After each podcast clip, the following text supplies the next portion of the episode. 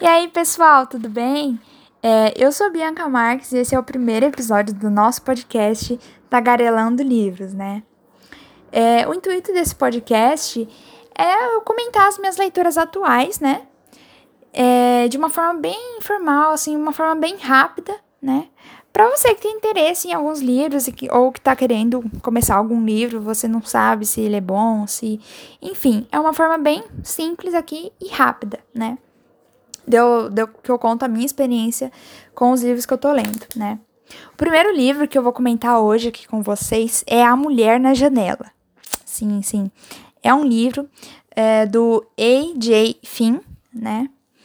E é um livro que ficou bem famoso, né? Já foi, já já estava bem alta, até que a Netflix esse ano fez uma adaptação, né, para filme, né? E tá sendo bem comentado esse esse livro, né? E o filme também. Então vamos lá. É, esse livro, eu já queria começar aqui falando que eu achei ele muito interessante. Né? De verdade, ele é muito intrigante porque a forma em que a narradora, né, que é a, é a personagem principal, a nossa protagonista, a Anna Fox, ela tem um caso muito específico de agorafobia, né, que é um transtorno é, mental que está muito relacionado com ansiedade e ataque de pânico, né, que basicamente a nossa querida Ana Fox não consegue sair de casa de forma alguma, ela não consegue. E antes disso, ela era psicóloga infantil. Então, já é uma questão ali que te deixa meio intrigado. Caramba, ela era psicóloga infantil e agora ela tem uma agorafobia e já tá quase um ano sem sair de casa. É, é bem, é bem assim, complicado. Pra você pensar mesmo, é meio que hipócrita, sabe? É meio que você fica. Mas e aí? Mas é uma reflexão, né, pra gente pensar. E um detalhe é que por mais que ela tenha esse transtorno, né, de agorafobia, ela ajuda ainda, ela ainda ajuda pessoas que têm problemas, né, que têm alguns tran transtornos mentais e psíquicos através de um site chamado Agora, né. E basicamente, eu já dei uma explicada legal, mas a agorafobia, a definição, é uma palavra que vem do grego né? Que é simplesmente medo do agora, né? É, no, no livro, até o momento que eu li, né? Eu li 14 capítulos de 100, então eu tô bem no comecinho.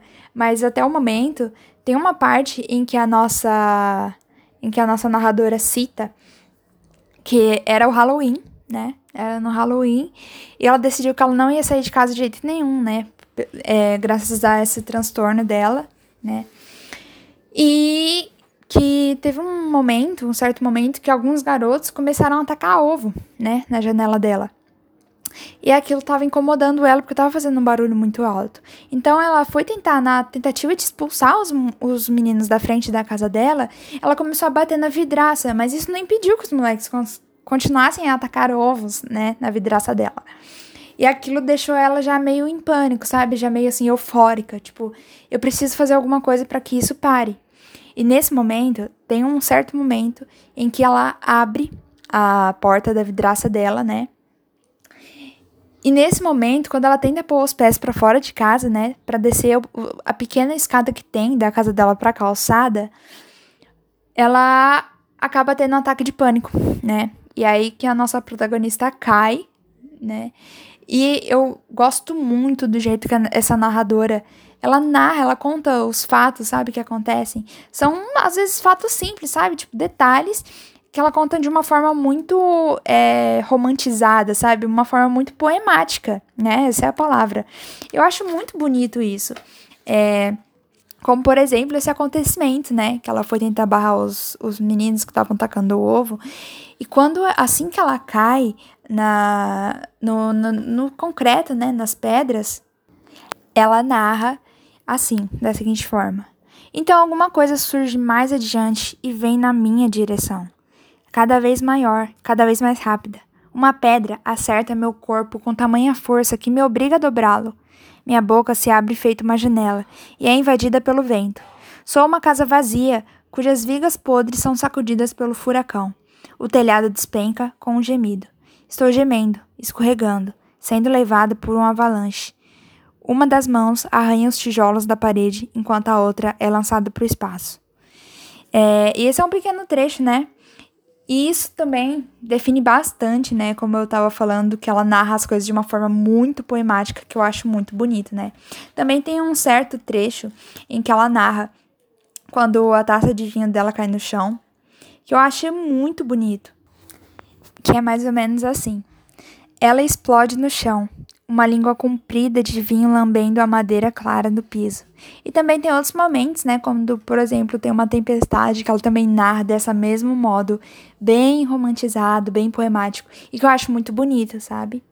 E também tem alguns detalhes que eu gostaria de citar, como por exemplo, é, quanto a esse transtorno que a gente ainda não sabe, que eu gosto muito disso nesse livro, que ele não deixa claro ainda é, o porquê quando, em que momento, né? Ela chega a citar que é por conta de. É, é um transtorno pós-traumático, mas que o livro ainda não cita o que ocorreu, entendeu? Eu acho que ele, eles. Essa é a intenção mesmo da, da autora, né? Do autor, no caso que é tipo dar um suspense ali para não dar de mão beijada essa informação pro, pro leitor, para deixar o leitor instigado mesmo.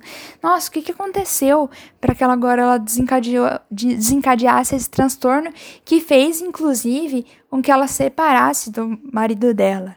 Isso é um fato bem e que tipo assim, eu acho muito intrigante a forma que ela trata a separação dela com o marido dela, né? Ela também tem uma filha certo? É uma filha chamada, eu, se eu não me engano, é Sofia, o nome dela, perdão, mas eu acho que é Sofia, sim. É, e a forma que ela trata até esse capítulo na qual eu li é como se ela não tivesse ainda se separado do marido dela, mas quando um dos vizinhos dela vem visitar ela, ela ainda fala, tipo, nós somos separados e eles não moram juntos. Já faz mais de um ano que ela não sai de casa entendeu? Então é um tanto quanto você fica, ah, mas está separado? Não tá? Ela ainda ama ele? Não. E é um pouco complicado. E nesse caso também, como eu citei que ela tem uma filha, a filha dela também mora com o pai dela.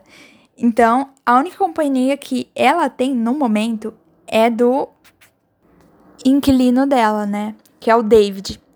Ele mora é, ele aluga o porão da casa dela, né? Que, é, pelo que ela cita, é uma casa bem grande, né? E ele é o inquilino dela, né? Que ela também cita ele como um homem muito charmoso, um homem muito bonito, né? E fica aí nas nossas imaginações, né? Eu espero que vocês não tenham lido perdão, não tenham assistido o filme antes de ler esse livro, né? Porque isso acaba com a experiência literária, né? Mas é isso, pessoal. Por enquanto foi isso. É, perdoem as emboladinhas aí que eu acabei dando, né?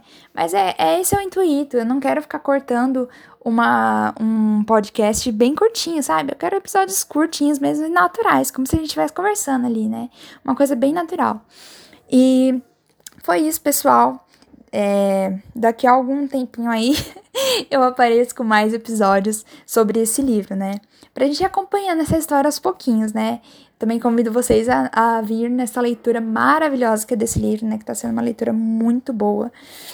E é isso, galera. Da, já já eu apareço aí com vocês de novo, tá bom? Beijo, até o próximo episódio.